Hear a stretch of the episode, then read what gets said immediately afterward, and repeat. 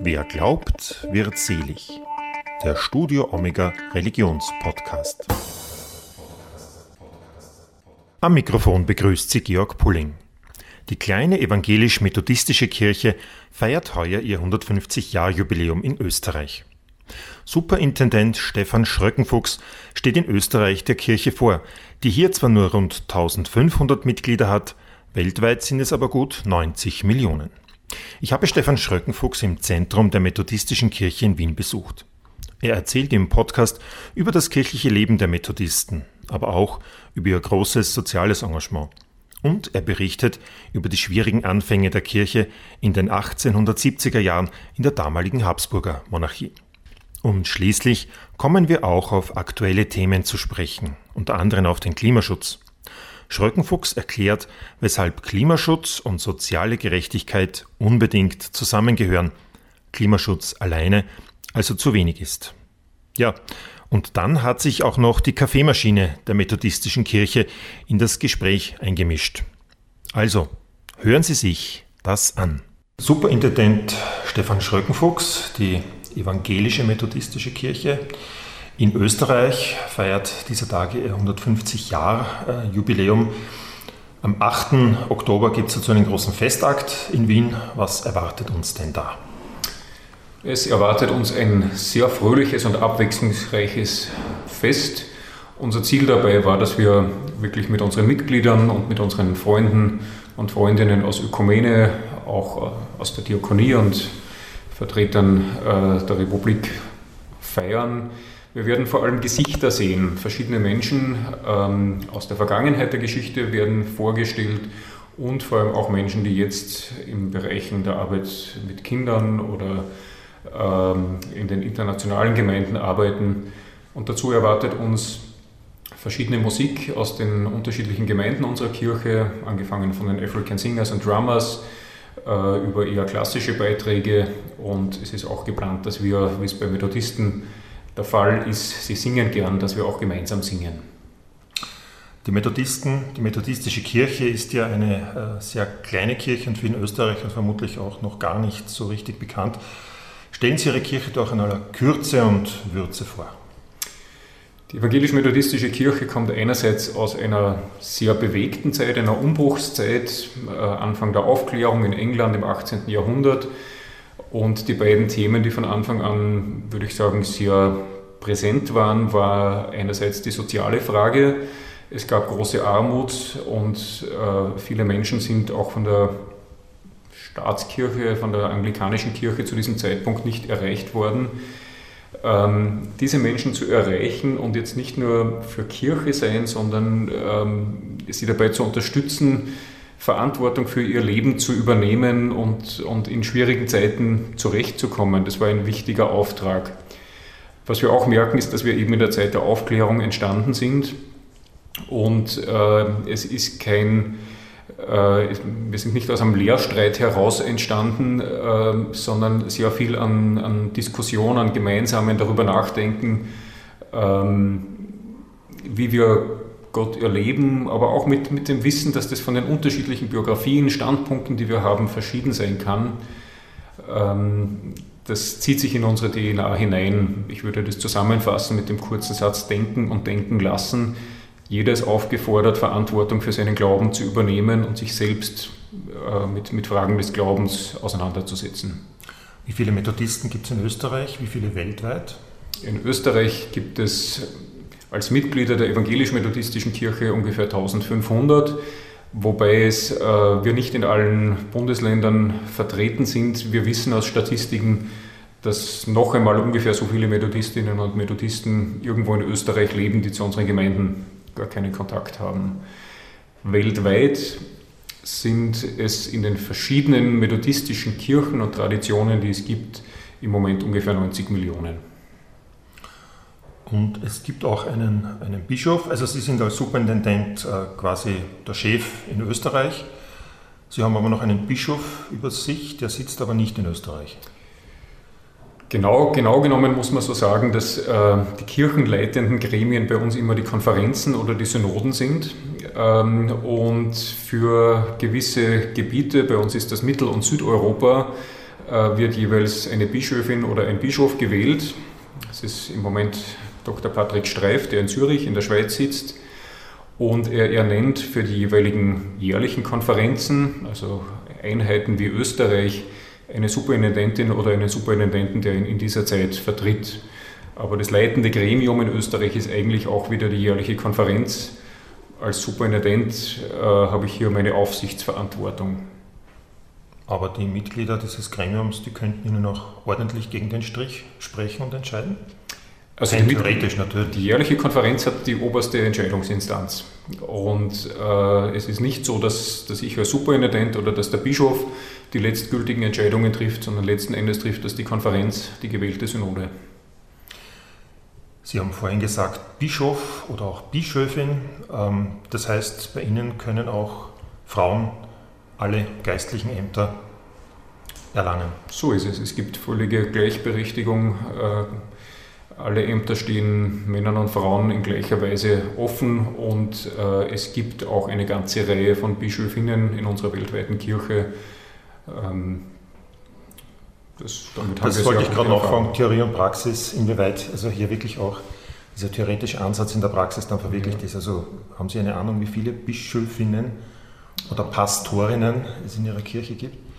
Also bei den Pastorinnen in, äh, in der weltweiten Kirche zum, jedenfalls in den, in den westlicheren Ländern äh, geht es mindestens schon auf die Hälfte zu. Ich würde sogar sagen, dass die Tendenz eher ist, dass, dass irgendwann in gewissen Gebieten mehrheitlich Pastorinnen äh, tätig sind.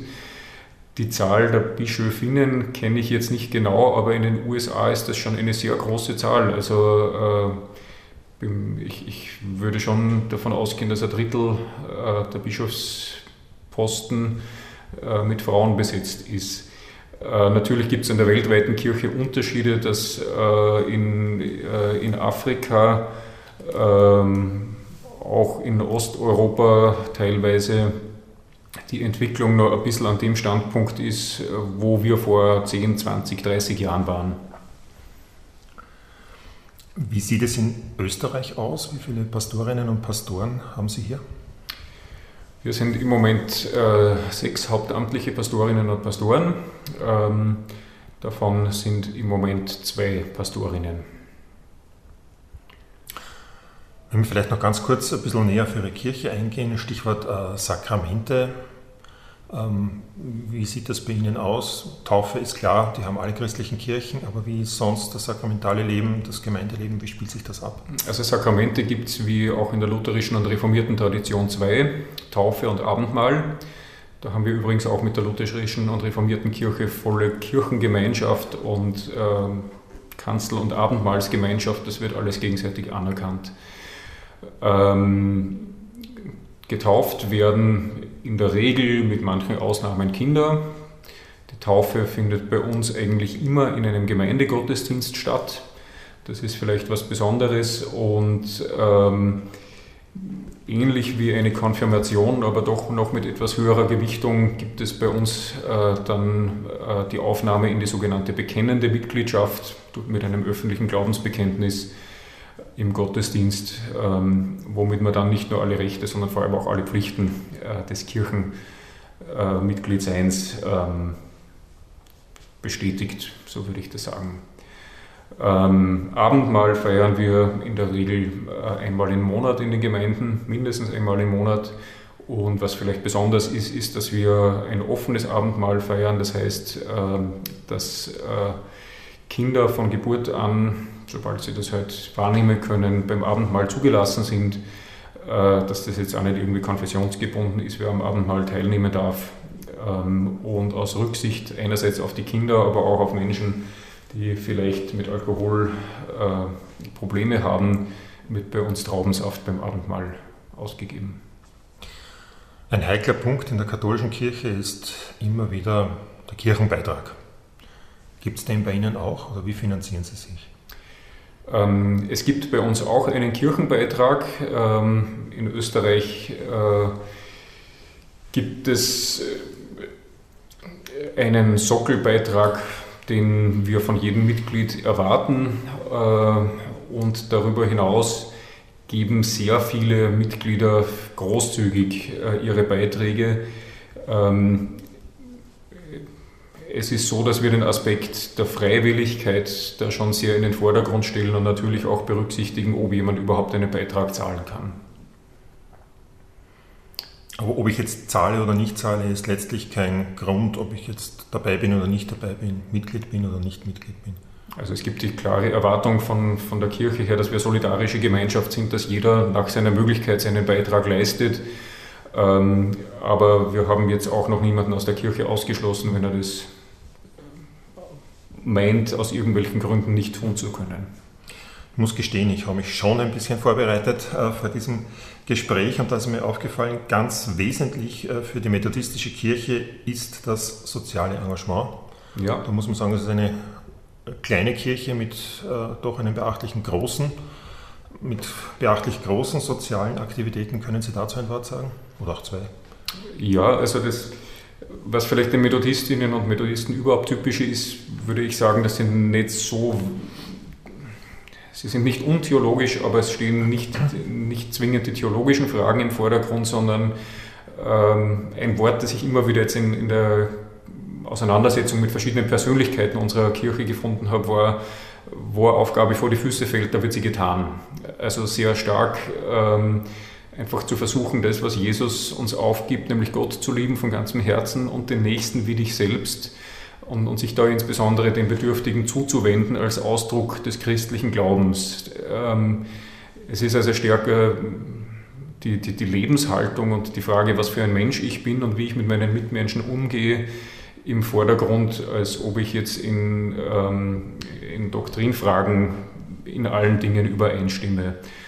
Ähm, in der Geschichte unserer Kirche äh, ist mir das jetzt auch wieder aufgefallen, wie vom Anfang an eigentlich ähm, nicht nur der Versuch da war, auch eine Kirche aufzubauen. Wir sind ja vor 150 Jahren sehr klein unter relativ schwierigen Umständen hier äh, angekommen, sondern es hat sehr schnell damit begonnen, dass äh, Einrichtungen für Kinder geschaffen wurde, die Not von Straßenkindern äh, oder in den verschiedenen Kriegen, äh, dass man hier versucht hat, den, den, Nöten wie Hunger oder Obdachlosigkeit oder Flüchtlingen und so weiter auf diese Nöte zu reagieren. In diesen Zeiten war die Kirche immer präsent und stark. Und ähm, das ist auch jetzt noch in den Gemeinden äh, so wahrzunehmen und ein ganz besonderer Ausdruck ist aber natürlich unsere diakonische Einrichtung in Oberösterreich, das Diakoniezentrum Schwarzstraße, das mittlerweile so nahezu schon 1000 Mitarbeiterinnen und Mitarbeiter hat und äh, da wirklich ein sehr wesentlich, äh, eine sehr wesentliche Einrichtung im Bereich der Kinder- und Jugendwohlfahrt, äh, Chancengleichheit, Arbeit mit jungen Erwachsenen mit Essstörungen und vielen anderen Bereichen ist. Das ist einfach in der DNA. Ähm, da arbeiten ja dann bald schon mehr Mitarbeiter dort, als sie Gemeindemitglieder haben. Das heißt, es werden nicht alles Methodisten sein, die dort arbeiten. Aber woran erkennt man jetzt so quasi das methodistische Charisma in dieser Einrichtung? Also selbstverständlich sind die Mehrheit nicht Methodistinnen und Methodisten in dieser Einrichtung. Ähm, aber die, man erkennt die DNA sehr gut, es gibt eine sehr hohe Identifikation da durchaus auch mit, zumindest mit den Werten unserer Kirche, dass man im Leitbild schon der Diakoniezentrum Spatzstraße findet, Dasein für Kinder und Jugendliche und mittlerweile junge Erwachsene. Dieses Dasein füreinander ist was, was sich eigentlich aus dem kirchlichen Auftrag ableitet und ähm, das Diakoniezentrum Spatzstraße ist zwar einerseits eine GmbH, aber nach wie vor im Besitz der Kirche. Und die, ähm, ich, ich, bin ja selber Kuratoriumsmitglied und kenne diesen Betrieb sehr gut und weiß, wie, wie da einfach das gelebt wird. Für Menschen, die es brauchen, da zu sein, innovativ zu sein, immer wieder mal was Neues auszuprobieren und einfach Nöte von Menschen zu ändern. Vor 150 Jahren sind die ersten Methodisten, aber eigentlich war es nur ein einziger, der angefangen hat und gekommen ist nach Österreich. Ähm, die Anfänge waren vermutlich nicht einfach.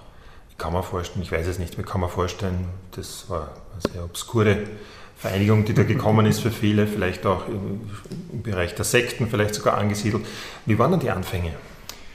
Also, Sie haben es nicht selber erlebt, aber. Ich habe es nicht selber erlebt, aber so aus den Kirchenbüchern ähm, findet man natürlich die ganzen Herausforderungen, die da gegeben waren. 1871 war es mit der Religionsfreiheit noch nicht besonders weit. Es hatten zwar auch andere Kirchen neben der dominierten römisch-katholischen Kirche schon gewisse Rechte, aber dass da jetzt noch eine Kirche oder in dieser Zeit vielleicht sogar mehrere ankommen, ähm, und äh, das auch, diese Freiheiten auch für sich in Anspruch nehmen wollen. Das wurde weder von den präsenten Kirchen noch von seitens äh, des Staates, der Habsburger Monarchie, ähm, sehr gut geheißen. Ganz konkret hat es geheißen, dass ähm, die Pastorinnen und Pastoren immer wieder mit mühsamen Auflagen kämpfen mussten. Es gab Versammlungsverbote, ähm, man durfte nicht mit Kindern arbeiten, man durfte höchstens für geladene Gäste, die alle eine schriftliche Einladung haben mussten, Versammlungen machen. Ähm, wir haben sehr oft die Standorte gewechselt und in dieser Zeit auch sehr oft die Predigerinnen und Prediger, denn da die Kirche nicht staatlich anerkannt war, konnte man die Kirche nicht in irgendeiner Weise ähm, verklagen oder so, sondern immer nur die Predigerinnen und Prediger. Sehr geholfen hat uns das nach etwa 20 Jahren ähm, die Baronin Amelie von Langenau, ähm, das war die Witwe eines österreichischen Diplomaten, sich den Methodisten angeschlossen hatte, die einfach ähm, die Möglichkeiten hatte, an manchen Stellen die Türen zu öffnen. Die Türen zu öffnen hat für sie auch bedeutet, dass sie zum Beispiel ihre Wohnung zur Verfügung gestellt hat, sechs Räume in ihrer Wohnung für Sonntagsschulgruppen, weil wir durften selbst keine Räume anmieten und äh, Arbeit mit, mit Kindern machen. Und sie hat aber gesehen, dass es unter den Kindern eine Not gibt und dass unter den Methodistinnen und Methodisten eine Bereitschaft war, darauf was zu tun und hat dann halt versucht, die rechtlichen Rahmenbedingungen zu schaffen. Aber die Kinder, das waren noch nicht methodistische Kinder? Das waren 90 Prozent nicht methodistische Kinder, sondern wirklich einfach ähm, Straßenkinder, äh, Mädchen, die, die gefährdet oder betroffen waren von Mädchenhandel und so weiter. Da ist im Grunde die, der soziale Auftrag im Vordergrund gestanden. Es hat dann ja relativ lange gedauert, bis ins Jahr 1951. Da wurden sie dann staatlich anerkannt. Das war sicher ein wesentlicher Schritt. Warum hat es dann doch so lange gedauert und wie ging es nachher weiter? Ja, wir haben versucht in den letzten Jahren diese Geschichte äh, ein wenig zu eruieren, ähm, warum es so lange gedauert hat. Wir haben, glaube ich, schon in den 1890er Jahren den ersten Antrag gestellt auf staatliche Anerkennung. Ähm, der ist nicht auf fruchtbaren Boden gefallen. Wir sind nicht ganz sicher, ob, ob Formfehler von unserer Seite oder äh, mehr oder weniger die Hürden, die man, die man uns in den Weg gelegt hat, da dagegen gesprochen haben. Äh, es gab dann auch 1921 einen Versuch, staatlich anerkannt zu werden, der in der Zwischenkriegszeit aber versandet ist. Ähm, es war einfach sehr lang eine überschaubare Bereitschaft da, noch anderen Kirchen und Religionsgesellschaften ähm, die Tür zur Anerkennung zu öffnen. 1951, das fällt natürlich in die Nachkriegszeit. Ähm, es dürfte auch damit zu tun haben, äh, dass Österreich an vielen Stellen auch aus den USA Unterstützungen erhalten hat in dieser Zeit, Marshallplan, Staatsvertrag äh, und ähm, da war es offensichtlich ein Anliegen, das Thema der Religionsfreiheit auch durch konkrete äh, Schritte und Maßnahmen sichtbar zu machen. In dieser Zeit haben wir dann zum Glück die staatliche Anerkennung erhalten. Das hat einerseits dazu geführt, dass wir natürlich Fragen wie Liegenschaftsbesitz endlich einmal klären konnten. Solange man keine staatliche Anerkennung hat, keine Rechtskörperschaft hat, ist es sehr schwer, Liegenschaften zu haben, ähm, Organisationen aufzusetzen. Ähm, also viele Dinge sind dadurch einfach im, im ganz alltäglichen Leben einfacher geworden. Und äh, eine Einrichtung wie das Diakoniezentrum Spatzstraße könnten wir natürlich als Kirche nicht betreiben, wenn es die staatliche Anerkennung nicht zu dem Zeitpunkt gegeben hat. Sie sind ja auch ökumenisch sehr stark engagiert, einerseits in Österreich im Ökumenischen Rat der Kirchen, aber auch äh, auf lokaler Ebene, soweit ich das schon, schon mitbekommen habe. Wie ist denn das für so eine ganz kleine Kirche? Ich verwende halt mal den Ausdruck. Ist es einerseits überlebensnotwendig, um im großen Konzert der Kirche mitzuspielen? Oder ist es nicht andererseits auch so immer mit der Gefahr verbunden, dass man äh, zu Tode umarmt wird von den großen Kirchen? Katholische Kirche mit vielleicht 5 Millionen Mitgliedern, ihre mit 1500. Äh, wie bewegt man sich in dem Rahmen? Also zu Tode umarmt gefühlt habe ich mich noch nie. Ähm, dass es überlebensnotwendig ist, glaube ich eigentlich auch nicht einmal, äh, sondern es ist ein Ausdruck unserer, unserer grundlegenden Überzeugung, dass es eigentlich darum geht, ähm, den einfachen biblischen Glauben, diesen einfachen Auftrag, äh, Gott und den Nächsten, die Nächste zu lieben, zu verwirklichen geht. Und ähm, schon aus, aus der Gründungszeit her von, von John Wesley kommen sehr, äh, sehr wesentliche Impulse in Richtung dessen, was wir heute Ökumene nennen wollen. Ähm, an einer Stelle hat er mal gesagt, selbst wenn es Dinge gibt, wo wir nicht gleich denken können, so können wir doch gleich lieben. Äh, also Gott und den Nächsten lieben. Und wenn, wenn wir da ähm, eine Übereinstimmung finden, dann reich mir deine Hand. Äh, es soll nicht die, die, die theologischen Fragen, die Bekenntnisfragen trennend im Vordergrund stehen, obwohl wir uns da gegenseitig äh, Standpunkte zugestehen. Ich denke, das ist so ein bisschen Ausdruck dieses Kirche aus der Aufklärung zu sein, äh, dieses Verständnis, dass so unterschiedlich wie wir leben und uns entwickeln und wo wir leben, auch zu unterschiedlichen Standpunkten kommen aber das, was uns verbindet, ist letzten Endes äh, Gott, der uns in Jesus Christus begegnet. Und wenn wir da eine Mitte finden, ähm, dann können wir gut zusammenarbeiten. Aus, aus, dieser Haltung heraus äh, war es uns immer wichtig, uns in der Ökumene einzusetzen, äh, da Netzwerkerinnen zu sein, zu verbinden und ähm, wenn es eine Gefahr gibt für eine kleine Kirche, dann würde ich sagen, dass man da so viel aktiv ist und, und Zeit einbringt, ähm, die zu Lasten ist, ist nicht ein schönes Wort, aber trotzdem, die man genauso für den eigenen Kirchenaufbau ähm, verwenden könnte. Also ich glaube, hätten Methodistinnen und Methodisten immer den Fokus darauf gelegt, als Kirche zu wachsen und nicht so sehr äh, im, im sozialen Bereich und in der Ökumene, dann wäre die Kirche heute vielleicht größer, aber wir hätten nicht so eine große soziale Einrichtung und wir wären nicht in der Ökumene so stark präsent und äh, unsere Rolle als kleine Kirche sehe ich da durchaus zu fördern, aber auch manchmal die anderen herauszufordern. Jetzt haben Sie sich, soweit ich das mitbekommen habe, aber auch selber herausgefordert. Sie haben sich zum 150-Jahr-Jubiläum ja so einen eigenen Zukunfts- oder Reformprozess äh, verordnet. Der hat, glaube ich, schon vor zwei Jahren begonnen, dann ja. kam Corona. Äh, Frage 1, wo, wo, stehen Sie denn in diesem Zukunftsprozess? Und Frage 2, ja, was erwarten Sie sich denn für die nächsten Jahre? Was sind so die großen. Herausforderungen? Ja. Also natürlich ist dieser Zukunftsprozess in einer Zeit, die so völlig von Umbrüchen ähm, und wenigen Möglichkeiten, sich zu begegnen, äh, betroffen ist, geht das langsamer. Ähm, die, diese Krisen fördern aber auch gewisse Klärung. Und ähm, ein, ein Bild oder ein Thema, das sehr stark in, im Gespräch mit unseren äh, Gemeinden und mit, äh, mit den Delegierten unserer jährlichen Konferenz herausgekommen ist, ist das Bild der Weg- und Lerngemeinschaft.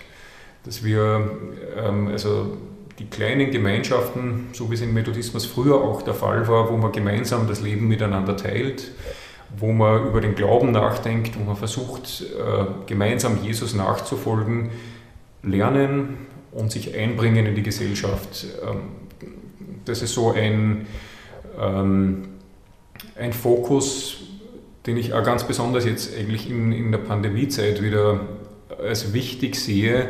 Es ist im Moment gesellschaftlich ja schon schwierig mit Beziehungen. Einfach ganz pragmatisch, wie kann man sich überhaupt treffen, zusammen sein, Kirche sein.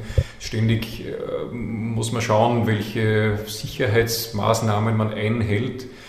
Äh, das fördert einerseits Armut, andererseits sind viele Menschen müde und ausgebrannt und dann gibt es natürlich auch hochunterschiedliche Meinungen, äh, wie mit der Pandemie umgegangen werden soll, wie vorsichtig man ist. Äh, das Thema der Impfung ist natürlich ein hochemotionales. Auch in Ihrer Kirche? Äh, es gibt auch in unserer Kirche unterschiedliche Perspektiven dazu, wie überall. Ja. Ähm, Und hier Gemeinschaft zu leben, also ich, so wirklich das ganz Einfache, wie gestalte ich das miteinander in dieser Zeit, ähm, ist, ist für mich für die nächsten Jahre ein, ein großes und wichtiges Thema. Also jetzt feiern wir gerade mal noch unser großes Jubiläum, aber der Fokus aus meiner Sicht liegt darauf zu schauen, dass wir das Miteinander stärken in unseren Gemeinden, aber auch in unserer Gesellschaft, da in guter Weise hineinzuwirken. Was mir noch eingefallen ist, jetzt, wie ich Ihnen so zugehört habe, äh, äh, in der Vergangenheit, Sie haben sich immer wieder stark äh, in der Flüchtlingsthematik zu Wort gemeldet, aber nicht nur gemeldet, da waren die Gemeinden auch in der Betreuung von und in der Hilfe für Flüchtlinge sehr stark engagiert, beim Thema Klimaschutz. Sind Sie auch meistens in der ersten Reihe mit äh, dabei? Das wird in Zukunft vermutlich auch so ja. sein. Ähm, also das Thema Klimaschutz ist eines, das immer stärker in den Vordergrund rückt äh, und das uns sicher länger beschäftigen wird als, äh, als die Frage von Corona. Wobei man Klimaschutz niemals von der Frage der Gerechtigkeit äh, trennen kann und von der sozialen Frage. Also ähm, hier diese Verbindung zu halten, das, der, der, Begriff, der mir gefällt, ist Klimagerechtigkeit, ähm, weil auf der einen Seite sind die Armen am stärksten von den Klimaveränderungen betroffen. Sie verursachen am wenigsten äh, in dieser Hinsicht und sie können aber am wenigsten dagegen tun. Und ähm, es ist schön, wenn wir alle mit teuren Elektroautos herumfahren, äh, wenn andere an anderen Orten äh, die, die seltenen Erden.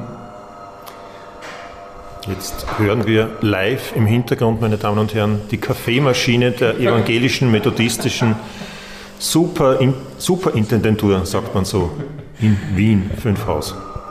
Wir hören noch kurz hinein. Jetzt sollte sie zu Ende sein. Also ähm, ich denke, man muss da immer das große Bild äh, im Blick haben. Es, äh, es, genügt nicht, wenn die, die sich leisten können, mit schönen Elektroautos herumfahren und andere immer noch arm sind und die seltenen Erden dafür ausgraben müssen ähm, an manchen Dingen ist es, äh, wird es ganz konkret handhabbar.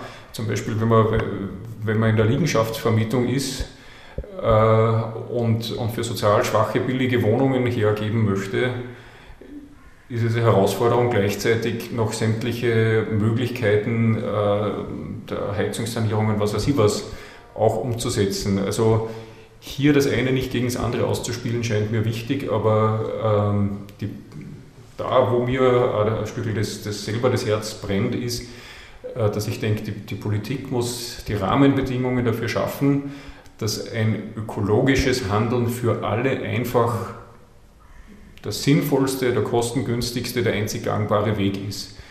Ähm, und darum engagieren sich Methodistinnen und Methodisten auch in diesen Themen ganz deutlich. Ja.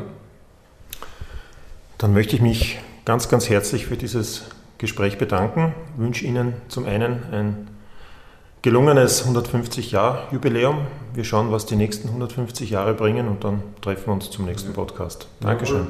Dankeschön.